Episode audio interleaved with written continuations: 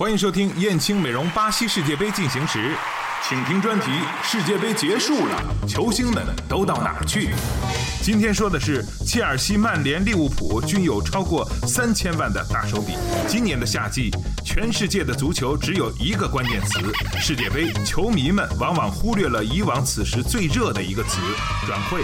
实际上，今夏的转会市场也没闲着，到目前已经发生了六笔三千万欧元以上的转会。苏亚雷斯更是可能创造七千九百万欧元的高价。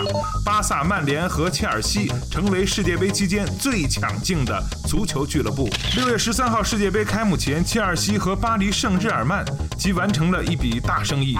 巴西中卫大卫·路易斯以四千九百五十万欧元转战巴黎，这一身价也创造了有史以来的后卫转会纪录。在今夏的世界杯上，蒂亚戈·席尔瓦和大卫·路易斯领衔的巴西防线被认为是世界杯最强防线。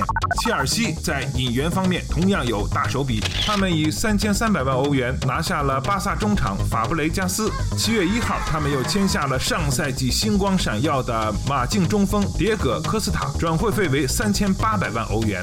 可惜的是，在巴西世界杯上，小法和科斯塔均度过了一个失意的夏天，前者还是没能够在西班牙占得主力地位，后者则因为选择西班牙而没选择巴西，被球迷们骂作是抱错了大腿。作为球队的旗帜，三十六岁的兰帕德被切尔西悲情告。告别，自由加盟美国大联盟球队纽约城队。不过，他将先租借澳大利亚的墨尔本城队。另一支英超豪门曼联同样在转会市场上的动作不小。